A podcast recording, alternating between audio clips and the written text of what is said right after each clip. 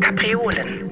Heute stellt sich die Schriftstellerin Ursula Krechel meinen Quizfragen und das passt ganz wunderbar bei einer so belesenen Frau, wie sie das ist.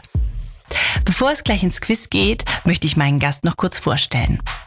Ursula Krechel wurde 1947 in Trier geboren und vielen ist sie sicherlich bekannt durch ihren Roman Landgericht, mit dem sie 2012 den Deutschen Buchpreis gewann.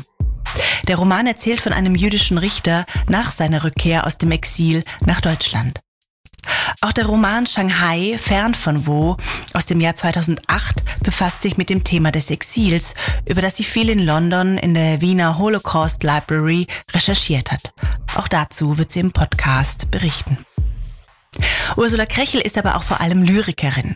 Sie hat bislang 16 Gedichtbände vorgelegt, aber auch zahlreiche Essays, Hörspiele und Theaterstücke eine unglaubliche Produktivität. Und wir werden jetzt im Podcast vor allem auch über ihre letzten beiden Publikationen sprechen.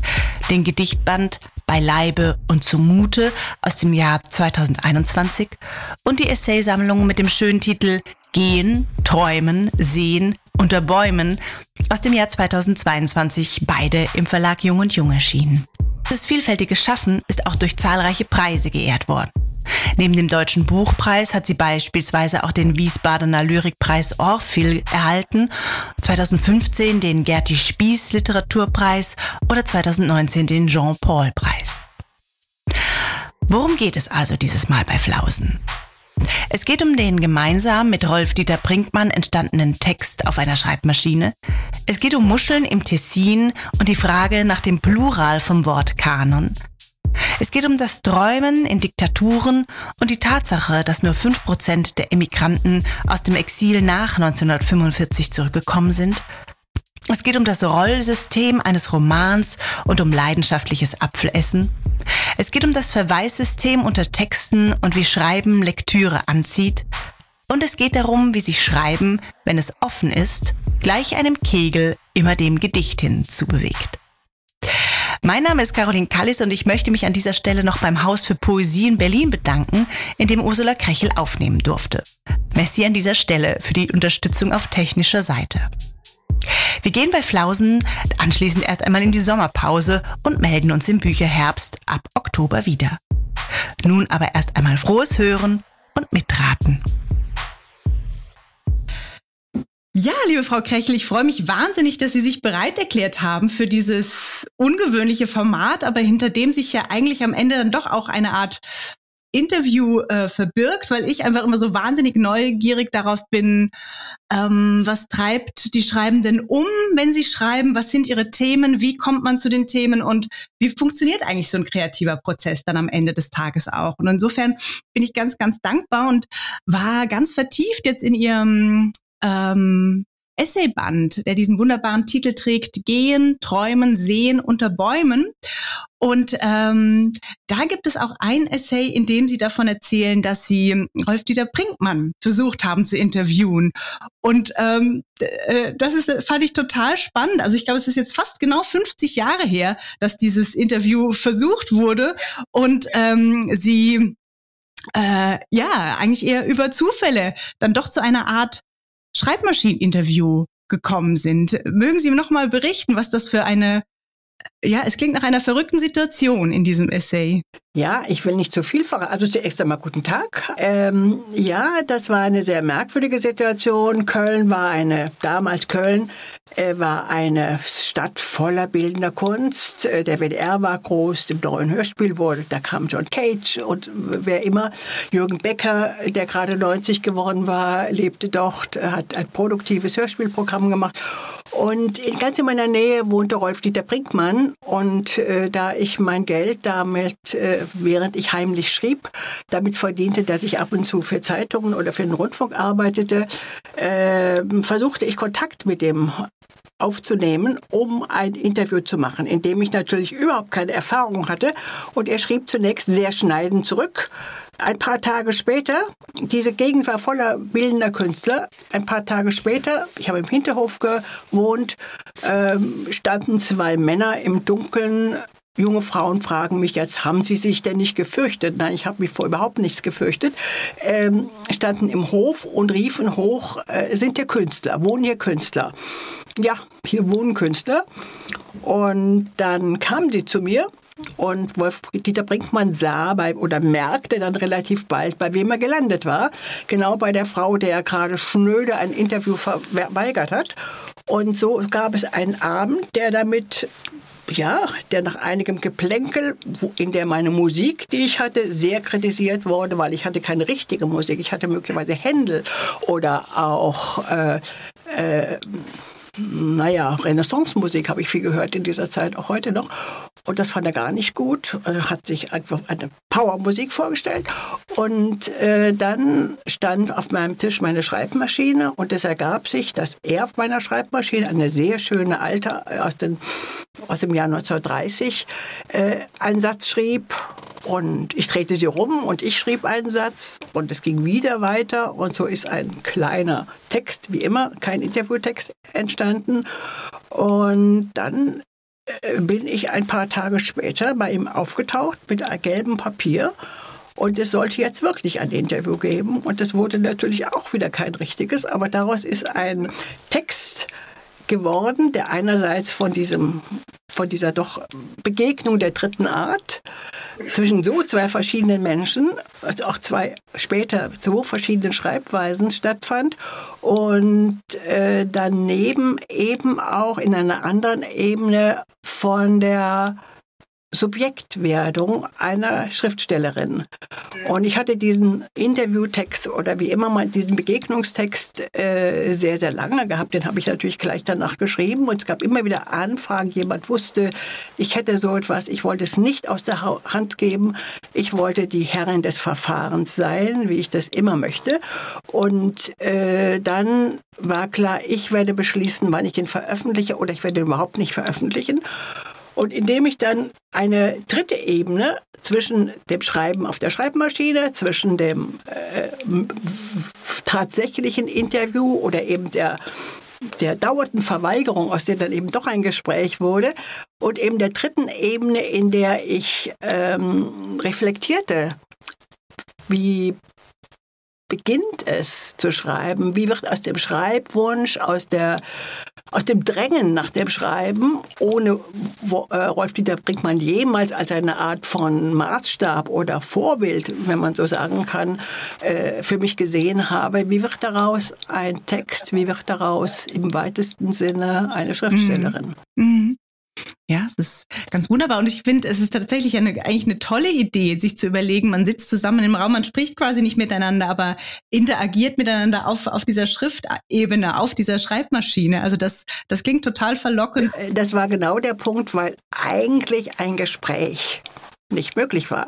Mhm. Äh, weil es war, äh, er hätte ja sofort gehen können. Er hätte sofort merken können, oh Gott, bei wem bin ich gelandet?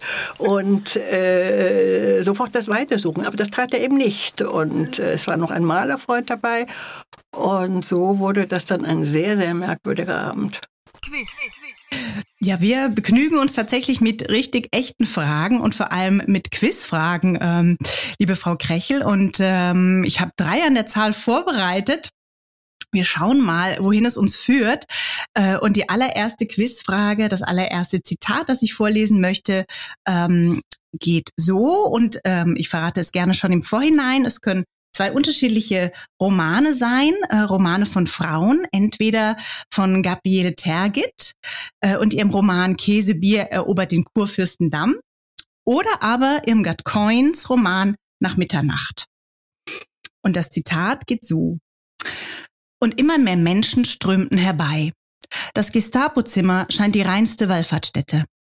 Mütter zeigen ihre Schwiegertöchter an, Töchter ihre Schwiegerväter, Brüder ihre Schwestern, Schwestern ihre Brüder, Freunde ihre Freunde, Stammtischgenossen ihre Stammtischgenossen, Nachbarn ihre Nachbarn. Und die Schreibmaschinen klappern, klappern, klappern. Alles wird zu Protokoll genommen, alle Anzeigenden werden gut und freundlich behandelt. Zwischendurch kommen Mütter, deren Söhne verschwunden sind. Frauen, deren Männer verschwunden sind, Schwestern, deren Brüder verschwunden sind, Kinder, deren Eltern verschwunden sind, Freunde, deren Freunde verschwunden sind. Diese Fragenden werden nicht so gut und freundlich behandelt wie die Anzeigenden. Als ich nach vielen Stunden endlich vernommen wurde, war in meinem Kopf nur noch ein Taumeln von Gedanken, in meinen Ohren ein ewiges Klappern, Fragen, Reden, Rauschen. Ich war so müde, dass ich mir fast gleichgültig war. Ich hatte keine Angst, und war noch nicht mal neugierig, was mit mir geschehen werde. Es ist Irmgard Coin nach Mitternacht. Äh, diese Szene ist äh, ganz erstaunlich, weil sie ist erst 36 in die Immigration gegangen, hat also das Werden oder eben das, äh, die Dramatik des, des des Faschismus im Alltag mitbekommen, was die anderen Schriftsteller, die früher gegangen sind, eigentlich nur rekonstruieren konnten aus Briefen oder aus der Vorstellung. Und deswegen ist das Buch so hart und es ist ein wunderbares Zeugnis. Ich glaube, es ist das beste Buch. Ja, ich meine, es ist das beste Buch der Coin. Äh, es ist ein wunderbares Zeugnis äh, eigentlich des Alltagsfaschismus. Mhm. Mhm.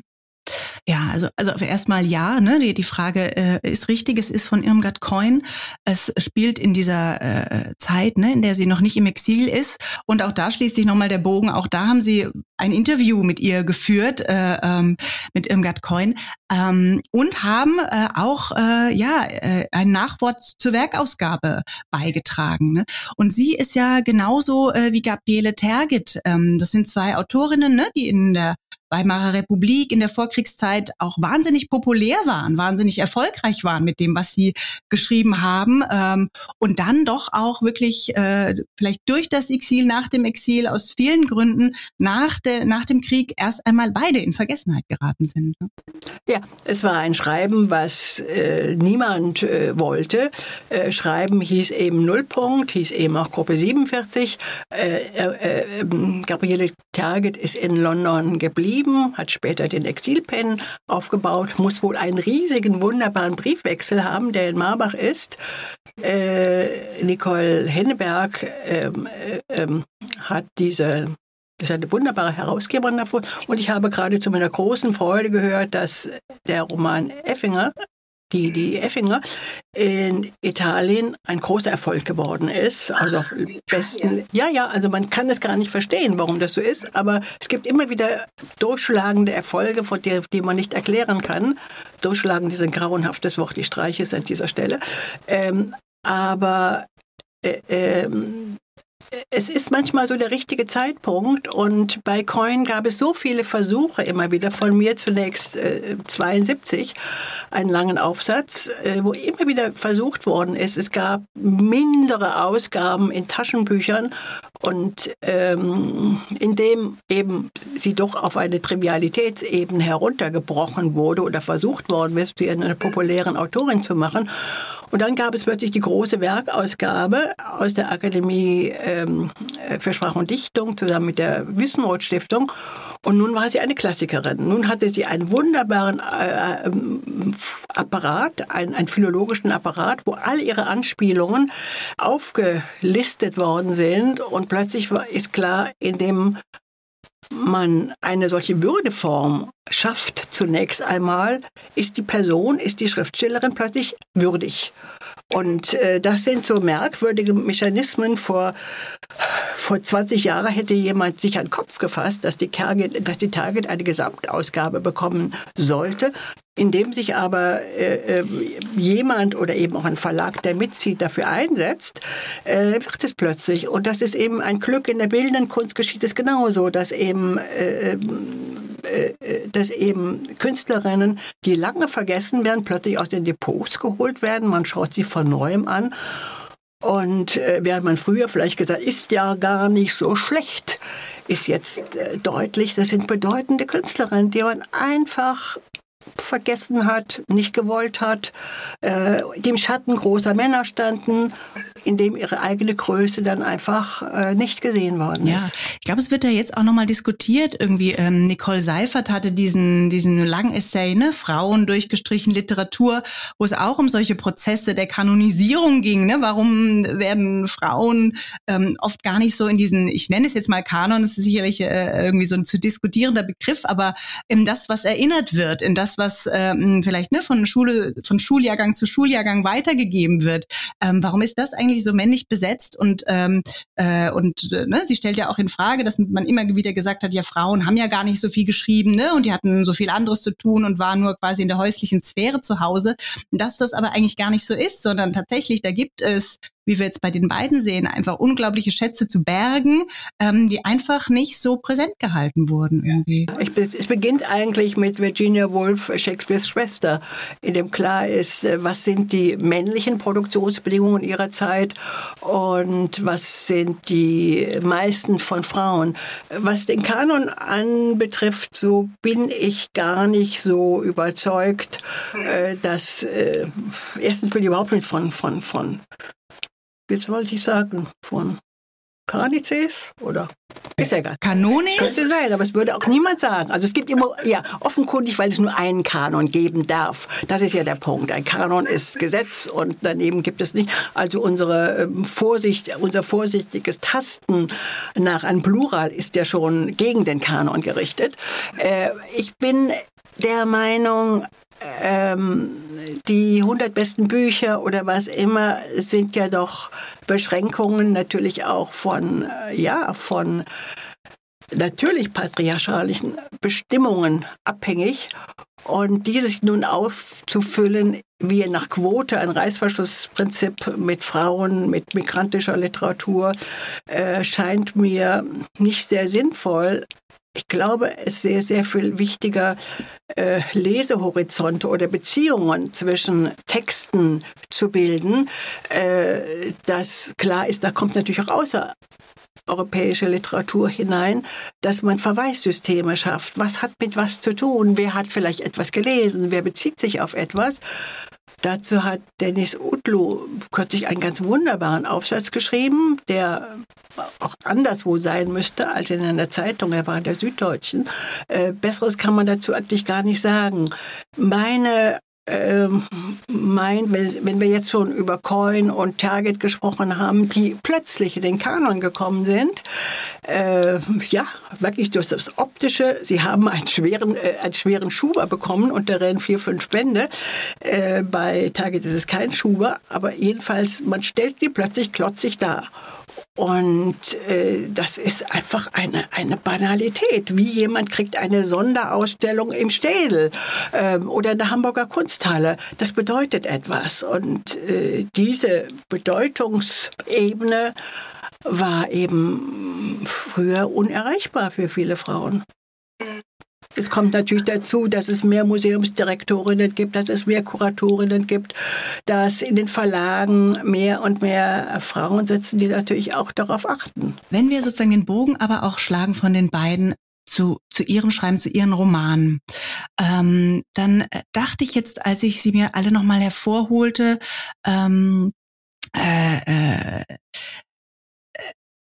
das, äh, ne, wie soll ich sagen, also dass sozusagen die, ähm, die Umbrüche des 20. Jahrhunderts, die sich ne, äh, in den 30er, 40er Jahren so manifestierten, äh, das, das glaube ich, ähm, äh, ihr Thema ist und ich glaube, es rührt mich jetzt auch in der Nachlektüre nochmal an, weil man, weil wir selber gerade ne, vielleicht nur am Rande, am Rande äh, äh, davon betroffen sind, aber dass wir wieder in so einer Umwälzungszeit uns zu befinden scheinen. Ne? Dadurch, dass das Krieg in Europa herrscht, dadurch, dass irgendwie man das Gefühl hat, alle Weltzahnräder sind wieder in Bewegung geraten und man ist quasi eigentlich wie wieder in den 30er, 40er Jahren äh, äh, zurückversetzt. Die Menschen müssen fliehen und von dort aus ähm, ja, zerbrechen ganze Familien, verändern sich ganze Biografien und, und man setzt wieder neu an. Und ich hatte das Gefühl, ähm, dass das äh, äh ihre Romane ähm, auszeichnet, das Interesse an diesen Brüchen. Kann man das so sagen? Ich würde äh,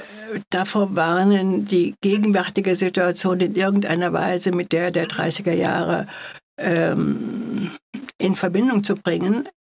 Sie wäre 2014, äh, als wir alle nicht aufgepasst haben bei der äh, Besetzung äh, von Donetsk und Luhansk, äh, äh, angemessen gewesen. Da hätte man natürlich an die, ähm, an die Annexion der Tschechoslowakei denken können, an das äh, Stillhalten äh, der westlichen Mächte, die, die Hoffnung der Tschechen auf England und äh, das, das berechtigte Empfinden, sie sind verraten worden.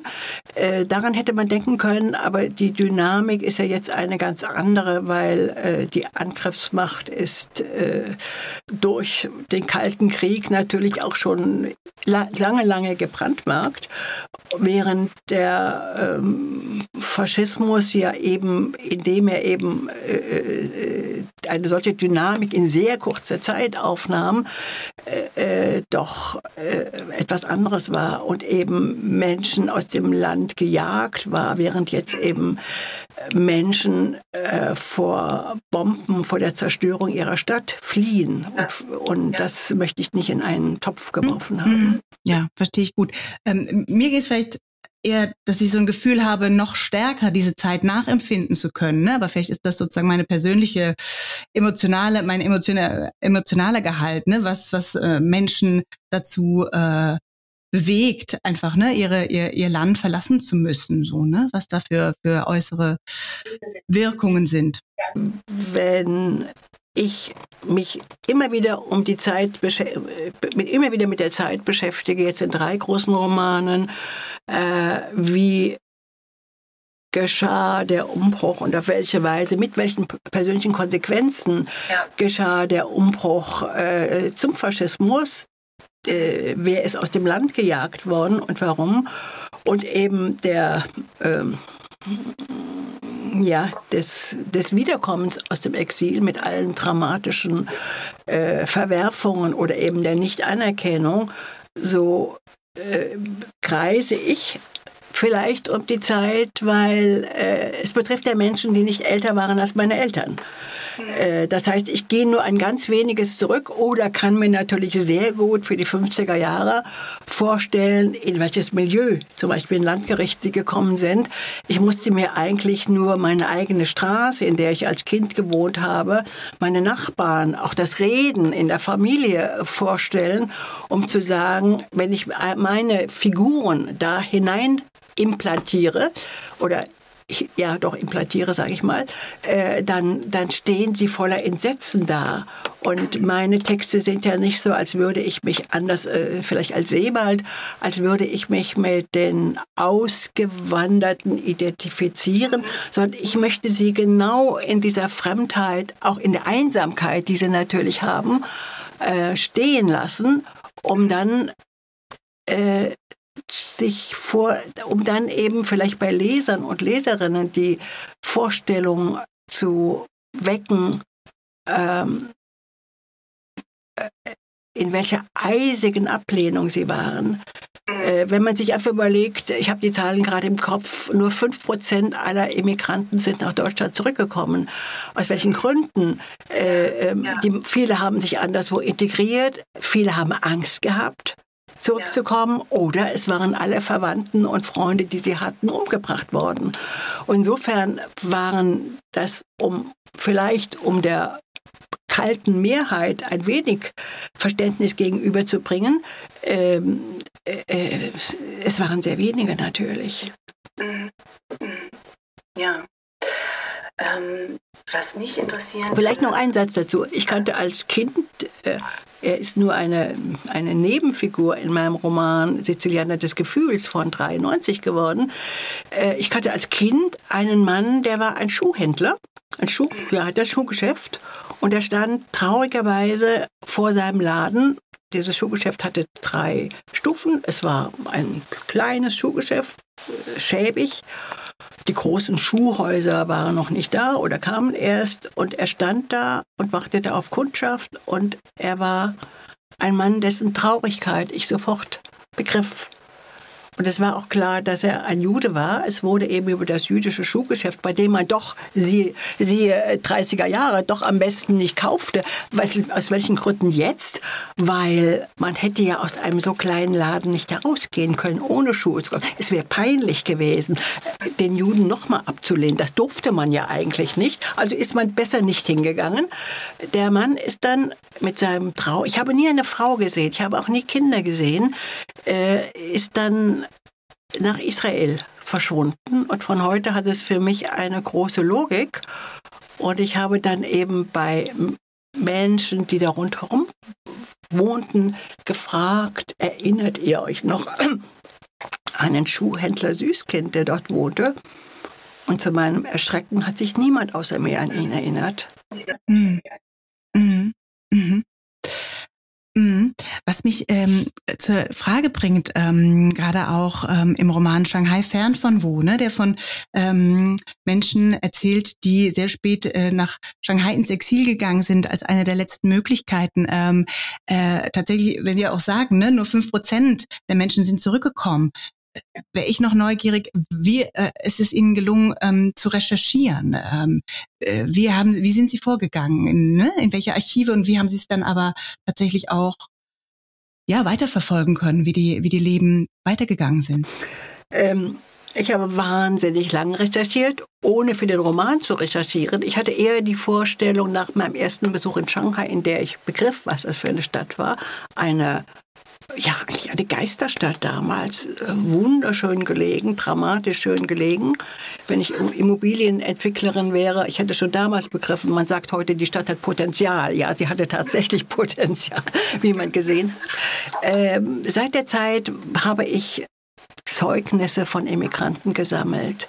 Dass ich in Frankfurt war und das Exilarchiv dort war, ähm, in dem ich gearbeitet habe, war schon mal sehr gut.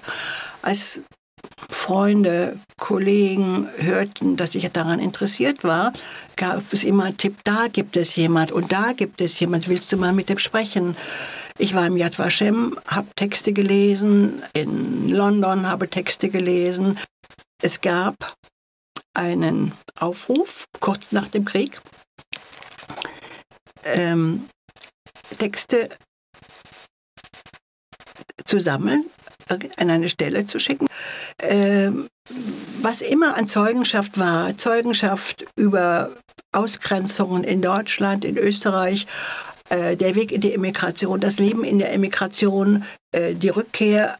Daraufhin habe ich die, allein das Register ist so groß wie zwei Telefonbücher, die es heute auch nicht mehr gibt. Also jedenfalls Lexikon, zweimal Lexikonformat. Und da habe ich nach den Stichworten äh, Shanghai zunächst einmal alles durchforstet. Das waren schon mal sehr viele.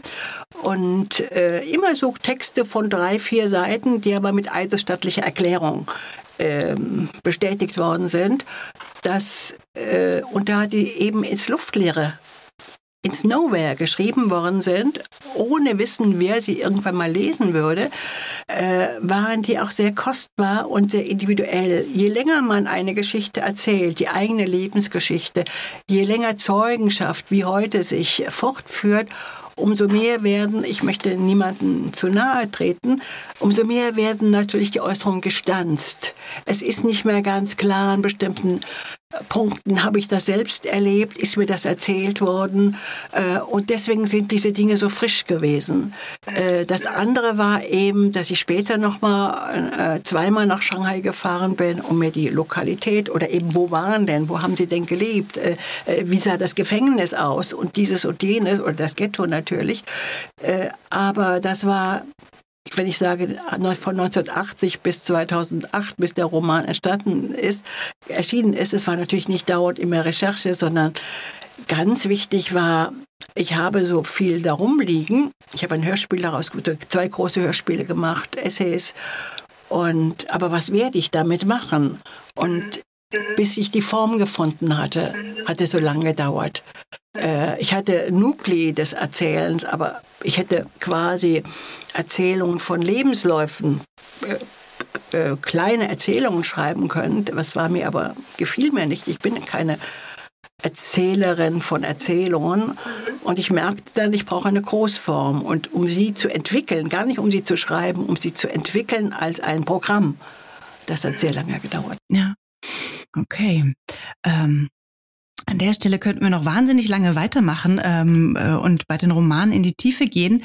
Ähm, aber ähm, da Sie ja auch Lyrikerin sind und Essayistin, ähm, gehen wir einen Schritt weiter und ähm, machen weiter mit der, schlagen den Bogen mit einer zweiten Quizfrage.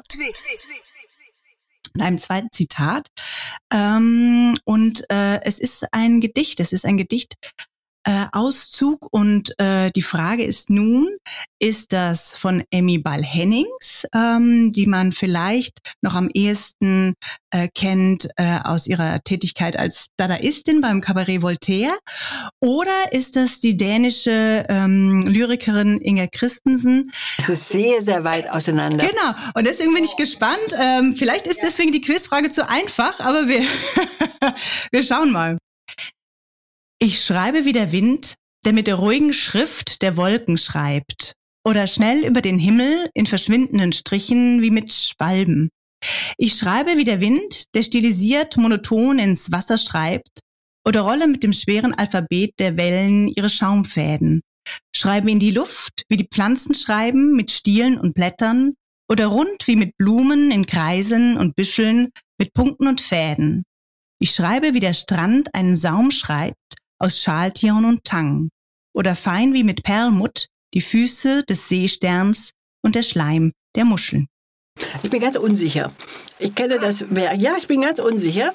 Ähm, ich kenne das Werk von, ich will erklären, warum ich unsicher bin. Ich kenne das, ich finde es auch gut äh, zu sagen, wenn man sagt ein Quiz manchmal, man, äh, ich passe. Äh, ich kenne das Werk von ähm, Emmy Ball-Hennings, sehr gut. Äh, was zu, wie für Sie sprechen würde, ist das Periodenhafte, das Litaneihafte. Ähm, andererseits scheint mir ihr der Sprachhorizont, Perlen, Muscheln, ähm, für die, die in Tessin wohnte, in der, sie ist ja Immigrantin und ist dort geblieben, Immigrantin für den Ersten Weltkrieg schon, äh, doch etwas ungewöhnlich. Mhm. Äh, bei Inga Christensen äh, wäre möglich, eben der Metaphernhorizont, über den ich gesprochen habe, ähm, es wäre möglich, dass es eine Langform ist. Ähm, es scheint mir aber doch für sie wiederum ein wenig konventionell. Und das macht mein Zögern aus. Und ähm, ähm, ich lasse mich gerne beraten, was es ist. Es ist Inga Christensen tatsächlich. Ähm, und es ist aus Alphabet äh, bei Klein Heinrich erschienen, aus dem Dänischen von Hans Grössel. Und ich glaube, ähm, äh, was tatsächlich ganz äh, oft, äh, dass ähm, Amy Ball Hennings doch noch jemand ist, der sehr gerne den Reim liebt, ne? der noch noch äh, zwar nicht klassisch, nicht zwingend klassisch, ähm, aber doch äh, jemand, der gerne mh, reimt und ähm, aber sie auch jemand ist, ähm, äh, wo wir auch wieder bei schreibenden Frauen sind, die ich doch relativ früh für mich entdeckt habe, ähm, weil äh, ich mich so für Dada interessiert habe, aber sie doch auch jemand ist, der sich schwer greifen lässt. Ne? Also ich glaube von dem, äh, dass man sie bei diesen Dadaisten irgendwie und gerade auch in dieser Nähe zu Hugo Ball ähm, immer mit rezipiert hat. Also das ist ja auch gerne mal, dass quasi ne, die, die Frauen von Künstlern da so ein bisschen äh, ja, äh, aus dem Radar kommen. Also wie bei Irmgard Coin auch, ne? Äh, ähm, da war das ja relativ ähnlich mit Josef Roth. Das lyrische Werk ist ja gar nicht so groß. Also äh, es ist ja überlagert von den quasi autobiografischen Romanen und es ist sehr früh. Äh, deswegen, ähm, ja, deswegen überrascht mich einfach die äh, die, die, wenn es so wäre, äh, die, die Frische des Textes. Ja, ich muss aber darauf bestehen, dass ich äh, Inga Christensen ungeheuer schätze. Jetzt ist der große Band oder vor zwei Jahren der große Band aus dem Nachlass herausgegeben, was ein unglaublich schönes Buch ist, ein Buch zum Niederknien, optisch und wie es gemacht ist. Ähm, ich glaube, wir sind doch sehr äh, damit befasst, lesend ihre mathematischen Systeme zu verstehen und eben die Regeln, die sie sich selbst gibt, äh, nachzuvollziehen, dass ein Fluss, ein melodischer Fluss, in dem wir auch immer ihre Stimme dazu denken, und äh, dass ein melodischer Fluss doch ähm, in diesem, in dem Sie es auch sprechen, äh, für mich ganz ungewöhnlich war. Mhm. Das verfälscht natürlich auch nochmal. Ich habe mal mit einem äh, wunderbaren Kollegen, mit Paul Wühr, das Spiel gemacht. Er fand, dass ich ganz schlecht lese. Und er hat mir ein Gedicht von mir vorgelesen. Und es hatte ein Pathos plötzlich, das mir vollkommen fremd ähm, war. Und es blähte sich plötzlich auf. Und dann habe ich gesagt, jetzt möchte ich ein Gedicht von dir lesen. Und er fand das wahrscheinlich mausig und jämmerlich, was immer. Also wir haben einfach an unseren verschiedenen Schreibweisen ähm, oder an unserer, ja, und unserer äh, Auftrittserfahrung oder unseren verschiedenen Auftritten dann gearbeitet, äh, wie, wie Gedichte sich verändern natürlich. Mhm. Mhm. Ähm, ich finde ja so spannend und, und ähm, ich schätze sozusagen äh, alle die Teile ihres Werkes, ähm, äh, da sie eben ne, Romanautorin sind, Lyrikerin, Essayistin. Mich würde aber interessieren tatsächlich im Schreibprozess oder auch wie Sie es für sich selber sehen, ähm, wo, wo, was für unterschiedliche Bewegungen vielleicht zu dem jeweiligen, zu der jeweiligen Form führen. Also mein Eindruck war jetzt auch im, im Lesen der neuen Gedichte äh, bei Leibe und zumute, ähm, wo ja auch immer wieder manchmal so was Essayistisches mit hineinläuft. Und bei den Essays wiederum habe ich äh, das Gefühl, die ich so wunderbar bogenhaft finde, eben, ne? von einem Gegenstand hin zu zum, zum eigenen Schreiben hin, zu, zum, zum nächsten Gegenstand, also die diese, diese Fluidität haben, die, die vielleicht was, was Lyrisches oder was Poetisches wiederum hat. Also ähm, gibt es da etwas, wo Sie sagen, okay, das kommt in diese, in diese Form, das fülle ich in diese Flasche oder ist das eher was Organisches, was, was von selbst geschieht? Nein, nein, Flaschen habe ich nicht im, im Regal stehen. Die Flaschen sind fest verkorkt.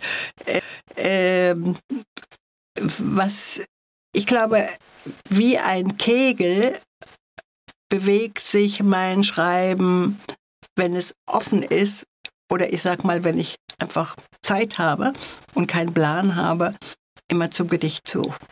Mhm. Ähm, es gibt 16 Gedichtbände, der 17. ist, in, ist ja, ist, es hört sich unangenehm an, in der Macher jedenfalls. Ich schreibe wieder Gedichte in der Zwischenzeit. Ähm, und dann drängen sich aber auch andere Dinge. Natürlich kann niemand immer zu Gedichte schreiben, es wäre ja furchtbar. Äh, die würden ja entsetzlich in dieser Inflation.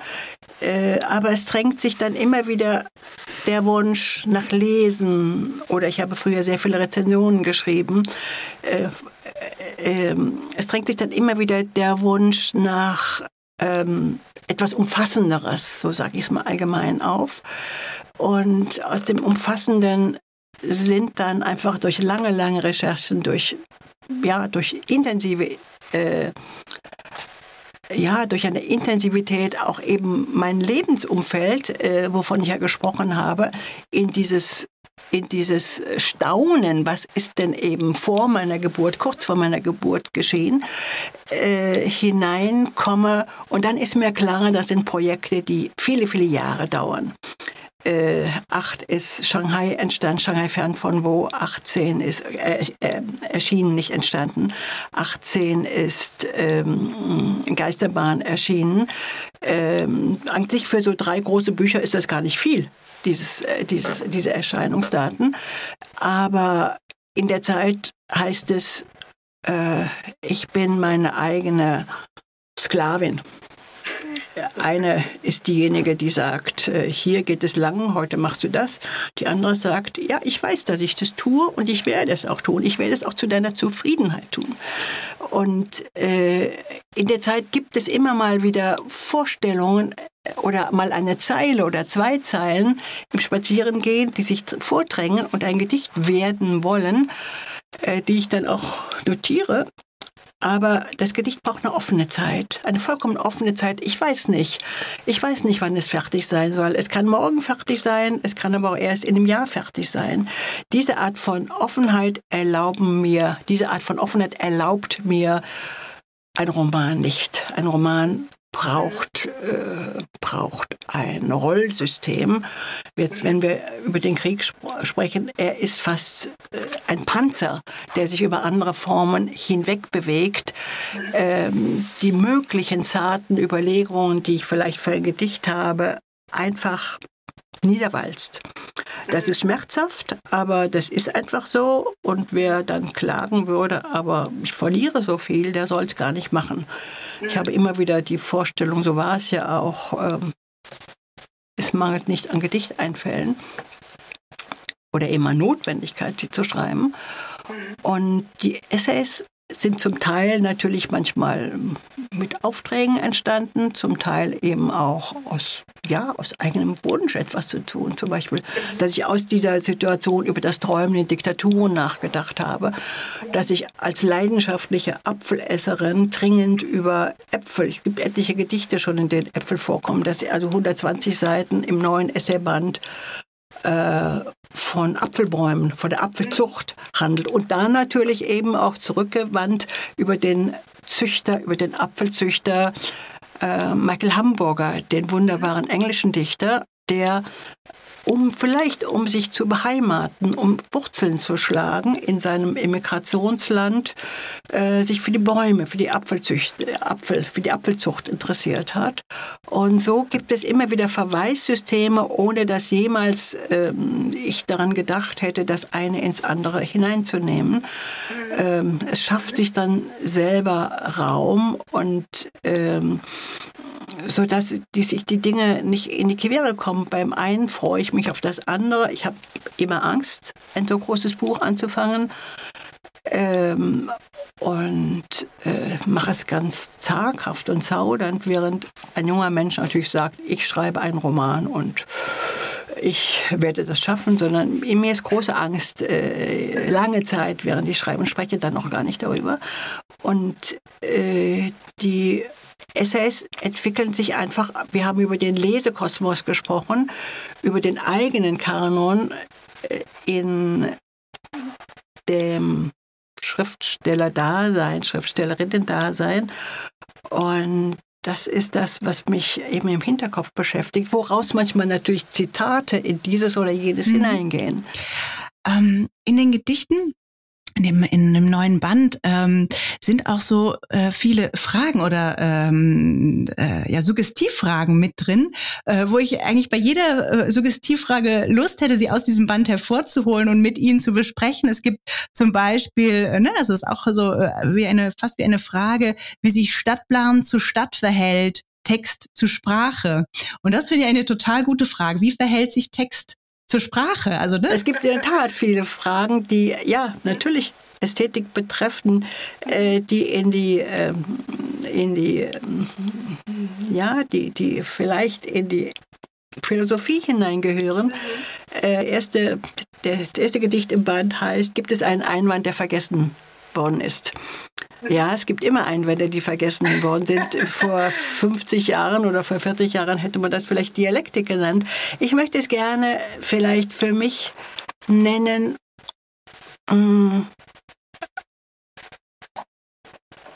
Widerspruch oder Um- und Umwälzen der eigenen ästhetischen Prämissen. Das hört sich jetzt vielleicht ein bisschen groß an, ich habe es aber jetzt wirklich spontan formuliert. Ähm, ja, ich glaube, es ist bitter notwendig, sich immer wieder zu fragen, warum tue ich das und warum tue ich dieses so? Äh, ich glaube, ein routiniertes Schreiben, wo quasi ist, ich mache das eben so, äh, das ist eben mein Weg in die Literatur, wäre für mich fatal. Obwohl es natürlich ganz wunderbare, genuine Werke sind, die genau von einem Punkt ausgehen und diesen Punkt umkreisen. Mhm. Okay, sehr schön.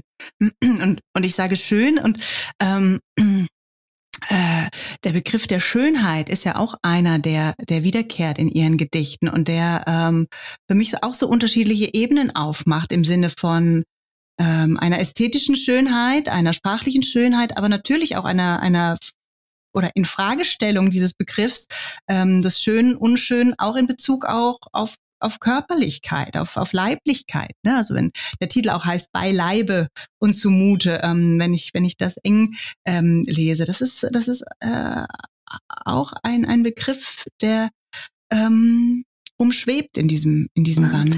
Schönheit äh, ist in diesem Fall auch, ein, wenn Sie sagen, das Leibliche, er ist in diesem Fall eben auch äh, das Gemachte, die zweite Natur des Körpers.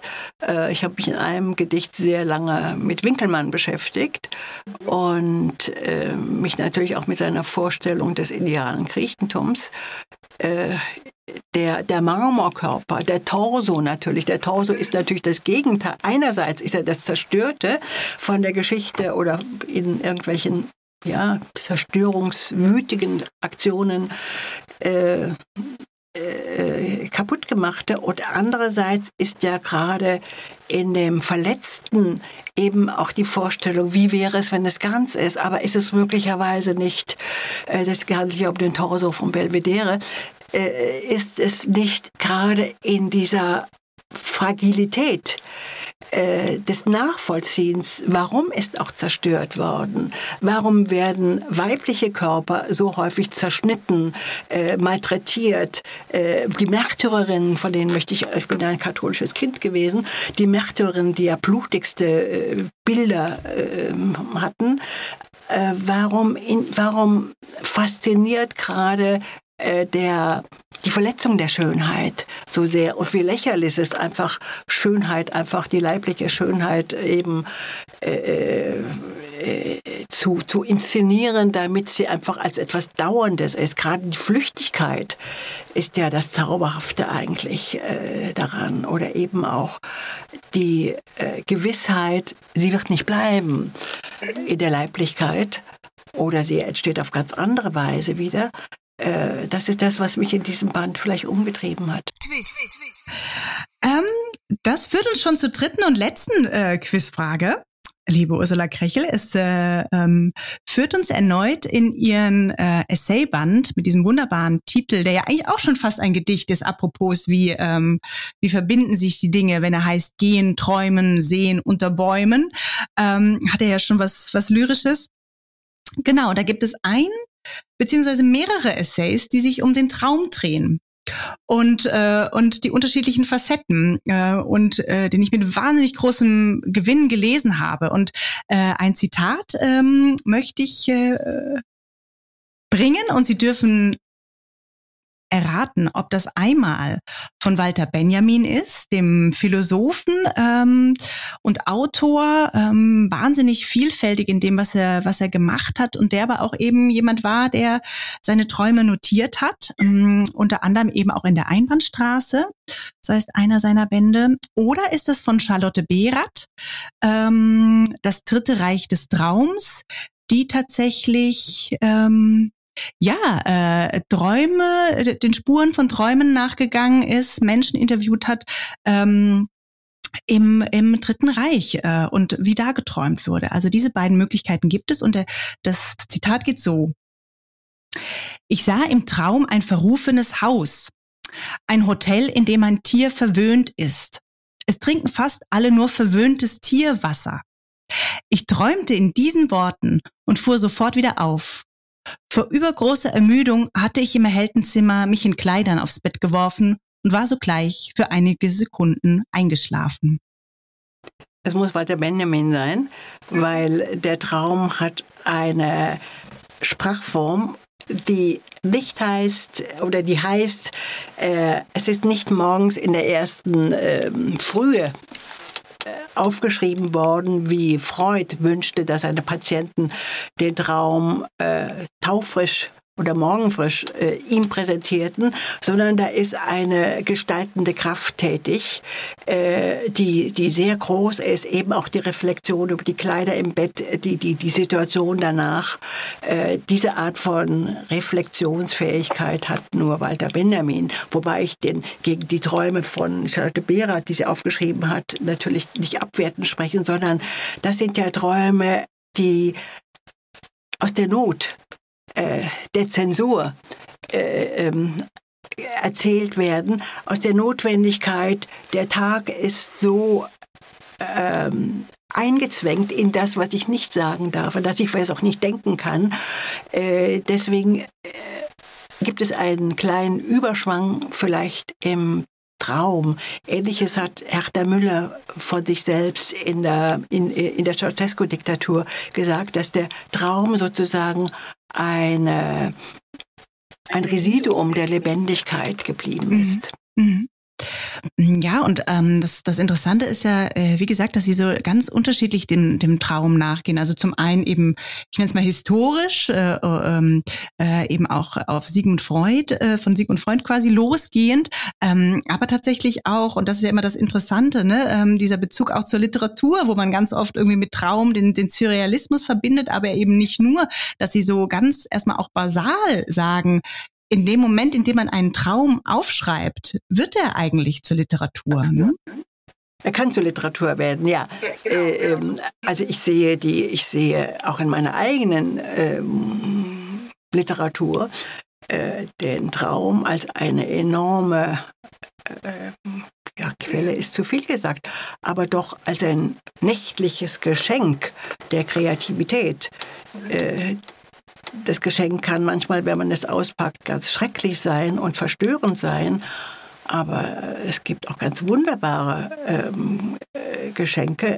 Ich, hab, ich zitiere, glaube ich, darin eine Gedichtzeile von mir selbst, die alt ist, aufgewacht mit dem Wort Kalbsblütenkopf. Mhm. Und äh, ja, in meiner Wachheit käme ich wohl nicht auf dieses Wort. Oder es gibt eben Zusammenballungen von Dingen, die, die äh, einfach wunderbar sind. Darf ist natürlich zuerst, die Romantik hat natürlich sich auch mit Träumen beschäftigt, aber diese beiden Pole äh, sind äh, die Traumepochen der, der Geschichte, jedenfalls im 20. Jahrhundert. Die Antike hat ja auch hat Deuter, Deute, Traumdeutungen, Traum, äh, Traumregeln eigentlich geschaffen und äh, ich bin sehr, sehr aufmerksam. Ich schreibe auch viele Träume auf oder habe jahrelang eigentlich auch sowas wie ein Traumtagebuch geführt. Aber es ist äh, eine, eine große Ressource. Mhm. Und also ich finde es ja interessant, also was jeder Mensch für ein unterschiedlicher Träumer ist. Also ich zum Beispiel träume oder ich erinnere wahnsinnig wenig Träume. Und eine Freundin von mir, äh, ne, die hat quasi jeden Morgen äh, ein ganzes Potpourri an Träumen, sage ich mal, überspitzt. Ähm, äh, wie intensiv oder wie viel erinnern Sie Ihre Träume? Ja, ich erinnere sehr viel. Ähm, in den letzten Jahren äh, träume ich auch, oder ist es vielleicht schon im Halbschlaf, ich lese. Ich lese Texte. Und die Texte, ich lese auch so schnell im Traum, äh, dass ich die Texte gar nicht richtig begreife. Aber ich sehe, ich, ich sehe Wörter und sage, das ist eigentlich ein toller Text. Äh, ich müsste eigentlich nochmal lesen, aber ich kann ja im Traum nicht nochmal lesen. Also die Vorstellung von mir als einer dauernd Lesenden, auch im Traum, setzt sich je, je äh, älter ich werde durch. Gleichwohl kann ich diese gelesenen Texte natürlich morgens nicht äh, reproduzieren, aber der Eifer, mit dem ich lese und die Faszination, mit dem ich etwas lese, was eigentlich auch gar keinen richtigen Sinn ergibt, also es sind nie narrative Texte, äh, die fasziniert mich schon. Vielleicht finde ich dafür mal eine Form oder äh, schreibe traumhafte Texte, die so wirken, als hätte ich sie geträumt oder im Traum gelesen. Ähm, das müsste man eigentlich bei Novalis mal schauen, was er damit gemacht hätte. Ähm, aber ich bin eine, ja, äh, ich, ich träume viel, erinnere auch viel. Was das Erinnern angeht, so glaube ich, es ist ein Training. Jemand, der morgens pünktlich mit dem Wecker aufwachen muss, was viele Menschen machen müssen, äh, ist natürlich äh, gleich äh, als Träumer, als Träumerin quasi in den Rücken geschossen. Gleichzeitig, das finde ich auch interessant am, am Traum, ist ja eigentlich, ähm, dass, dass äh, er nicht zwingend einer Logik folgt oder vielleicht einer eigenen Logik. Also, aber das ist, glaube ich, für, für mich irgendwie das Reizvolle, ne? Dass das, was man im Alltag ja einfach sehr ähm, strukturiert hat oder ne, einfach die Welt für ein, äh, was äh, einer logischen ähm, Struktur folgt, das ist da irgendwie so außer Kraft gesetzt. Und, und das ist das, glaube ich, was äh, irgendwie so eine Kraft Kraft hat oder das Interessante irgendwie oft für mich daran ist, ne? dass es äh, alogisch funktioniert oder oder funktioniert oder oder oder anderen Logiken als die im Tag. Und ähm, auch eine eine These aus diesem tollen Essay ist ja sozusagen das äh, Traum oder Traum aufschreiben und verdichten ähm, schon seit Sigmund Freud so eine so eine, eine Verbindung Verbindung miteinander haben. Ja, aber äh, Freud meinte etwas ganz anderes mit dem Verdichten, äh, als wir Dichter und Dichterinnen äh, da, damit äh, verbinden. Äh, das würde jetzt zu weit führen, wenn ich die Freudsche These wiederholen würde. Äh, kann man nachlesen natürlich bei mir, kann man auch bei Freud nachlesen. Aber äh, was, was, was wirklich äh, faszinierend ist, ich schreibe, ich habe da auch einige Träume von mir hineingebaut, wo ich auch in der Überlegung war, wie wir das eben bei Berat und Benjamin entwickelt haben. Wird es ein kühler Traumbericht oder wird der Traum eher ein, eine Traumerzählung, so würde ich es mal nennen, äh, das ist äh, im eigenen Träumen ja auch eine Frage. Bei Benjamin kommt noch zusätzlich die Aufwachsituation hinein. Ähm, das ist äh, für jeden, der aufschreibt, eine Frage, die sich vielleicht bei nicht dauernd Schreibenden als, ähm, ja, als ein Zufall ergibt.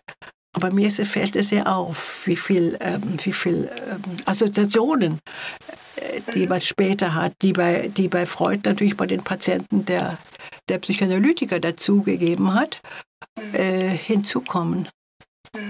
Bei mir ist es so, in dem einen Traum-Essay gespielt Schwärze, eine Japanerin, die auf einem Dachfirst balanciert und äh, sich überhaupt nicht der Gefährdung, dass sie da täglich runterpurzeln könnte, äh, äh, nicht was er täglich, dass sie ständig runterpurzeln könnte, äh, äh, bewusst ist, eine Rolle und gleichzeitig ein Mann mit einer schwarzen Maske.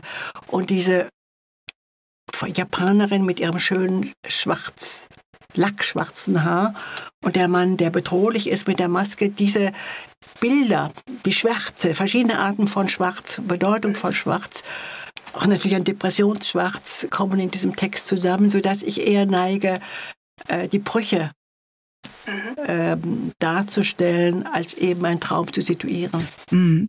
Und das Interessante ist ja auch äh, sozusagen, wenn man den Bezug zur Charlotte Behrat nochmal auf, aufnehmen, ähm, äh, ne, wo sie auch sagen, eigentlich ist es interessant, mal Traum und Trauma äh, näher äh, zu beleuchten, obwohl beides unterschiedliche Wortstämme haben, ne, sind sie klanglich doch nah beieinander und ähm, äh, dann doch auch wieder anders als zu denken, Traum ist nur was Individuelles oder ne, dass es tatsächlich auch sowas wie, wie ein sozial, also einen sozialen Gehalt von, von Traum gibt. Ne? Also wenn sie tatsächlich ja auch über, über Politiker träume und so weiter. Also das biegt nochmal woanders hin ab. Aber ähm, dass es auch diesen sozialen Gehalt gibt, dass das sich auch spiegelt. Ja, ja über den sozialen äh, Gehalt äh, möchte ich auf ein wunderbares Buch hinweisen von Elisabeth Lenk, die gerade gestorben ist, in den nächsten Tagen äh, beerdigt wird. Sie hat ein Standardwerk geschrieben, das heißt die unbewusste Gesellschaft. Sie interessiert sich genau dafür, wie spiegelt sich Gesellschaft in dem Individuum, im träumenden Individuum? Oder wie nimmt das, sie Charlotte Behat, wie nimmt das träumende Individuum an der Gesellschaft teil? Äh, das ist ein Buch, in, von, aus dem ich schon sehr früh, ich weiß gar nicht mehr, wann es erschienen ist, vielleicht in den 80er Jahren, aus dem ich sehr viel gelernt habe und was ich auch äh, ganz, ganz wichtig für diese Vorstellung von Verzahnung des kreativen, nächtlich kreativen Individuums und eben den Umständen äh, nehme. Das kommt ja jetzt langsam dann schon, schon zu unserem Ende. Ähm, aber ähm, zwei Sachen vielleicht noch zum Abschluss. Zum einen finde ich ja, und das, das wäre so meine ähm, Frage an Sie, äh, die, ne, ich lese Sie in Ihren Essays, auch in Ihren Gedichten und Romanen als äh, unglaublich belesen, also als ähm, und dahinter schwingt für mich immer so eine Kraft von dem, was was Literatur sein kann ähm, und und irgendwie bis hin zu diesem Topos irgendwie wie ist die Welt lesbar oder was macht die Literatur äh, mit, mit uns? Und was würden Sie sagen? Also ähm, Sie als Leserin, ich glaube auch ne, als, als intensive und, und absolute Leserin, ähm, wie ist irgendwie so diese, diese Verbindung zwischen Schreiben und Lesen für Sie? Ist das irgendwie unauflöslich? Ähm, ich sehe Schreiben und Lesen manchmal wie ein Reißverschlussprinzip. Mhm. Äh, das Schreiben zieht eine bestimmte Lektüre an. Ähm, die bestimmte Lektüre andererseits hat Auswirkungen auf das Schreiben. Ich will ein Beispiel nennen. Äh, seit dem Krieg in der Ukraine dachte ich seit langem, ich möchte Erich Hans-Erich Nossack, äh, Der Untergang, über äh, die Zerstörung Hamburgs noch einmal lesen. Äh, 47, 48 in einem, also 48 in einem Sammelband, im Erzählungsband äh, äh, erschienen. Ich glaube, damals gar nicht wahrgenommen, 1963, der Edition Surkamp-Band. Ich habe die zweite Auflage, 21. bis 30.000. Äh, offenbar brachte so lange Zeit gedauert, bis das Interesse was ist uns denn geschehen, unseren Städten? Was ist mir geschehen? Was, für, äh, was ist aus der Angst geschehen, nicht zu überleben? Äh, diesen, ich habe den Faden jetzt etwas verloren, mein Satz ist ein, wie häufig ein Anakolut, aus diesem, äh, äh, aus der Vorstellung einfach, mich mit Menschen in der Ukraine zu beschäftigen, hat für mich diese Lektüre hervorgerufen. Und ich war äh, bestürzt wie gut das ist und wie gerade weil es eine Berichtform hat, äh, wie, wie, wie, wie haltbar dieser Text äh, geblieben ist. Nicht alles von Nossag ist das, aber äh, ich denke, ich habe es gestern, sind 80 Seiten, ich habe es gestern gelesen. Ich bin überzeugt, dieser Text, den ich ihn heute, wenn ich ihn heute lese, geht unmittelbar wieder ins Schreiben hinein. Ich habe auch zwei, drei Dinge mir gleich exzerpiert. Ich mache in Bücher selten Anstreichungen, äh, weil ich denke, die Bücher sind für sich, sie brauchen, sie sind gestört durch meine Notizen. Ähm, und mag sein, dass andere Menschen das machen, aber ich lasse die Bücher eigentlich intakt, lege Zettel rein oder äh, schreibe mir mit Bleistift drei, vier Seitenzahlen auf, die ich dann später sicher nochmal brauchen würde. Aber so ist es mir bei eben mit Nossack gestern auch gegangen und ich weiß einfach, das dringt in irgendetwas ein. Und eben, äh, was ich jetzt schreibe, braucht, braucht antike Literatur, äh, die ich lese, sodass einfach ein dauerndes äh, System ist, äh, was möchte ich hier lesen. Und das ist eine freie Lektüre, zu der ich mich entschlossen habe, jetzt Nossack zu lesen und das, das, was ich brauche für meine Arbeit, sodass es immer zwei Lektürestränge gibt. Der einen, ich sag mal einfach, ist derjenige, der Zweifelsfalle auch im Bett gelesen werden kann. Der andere ist aufrecht am Schreibtisch mit, mit einem Blatt Papier oder mit einem Notizheft. Und dazwischen irgendwo kommt das eigene Schreiben, sodass manchmal Dinge, die ich vor langen Jahren mal sozusagen in der Bettstruktur äh, einsortiert habe, plötzlich auftauchen und sagen, da habe ich doch mal dieses und jenes gelesen, gehe noch mal ins Regal. Und äh, das Schreiben bewegt sich dann auf einem Grad oder einer Spur mhm. dazwischen. Also der Reißverschluss oder fast wie auch eine Art Zettelkasten. Ja, das ist ja unvermeidlich. Also wenn man nicht unter einer furchtbaren Amnesie leidet, äh, äh, bleibt alles, was äh, doch von ja, von Qualität war oder was, was eindrücklich war, äh, wie Bilder, Musikstücke natürlich im Kopf. Das ist das Glück, dass wir solche Köpfe haben. Ja, auf jeden Fall. Ich äh, finde es ja immer wieder ein Wunderwerk sozusagen, ne? wie, wie wir quasi wie Sprache, also wie ein Schreiben ist ja immer sozusagen auch ein Extrahieren von Kopf. Äh, ähm, ja. Das ist äh, eine Faszination, die mich auch da gar nicht loslässt. Und ähm, es gibt ähm, in einem ihrer Essays ein, einen schönen, eine schöne Beobachtung, äh, die ich jetzt auch hier an den Abschluss stelle. Da heißt es nämlich, und danach müssen Sie noch ein Gedicht lesen, Frau Krechel.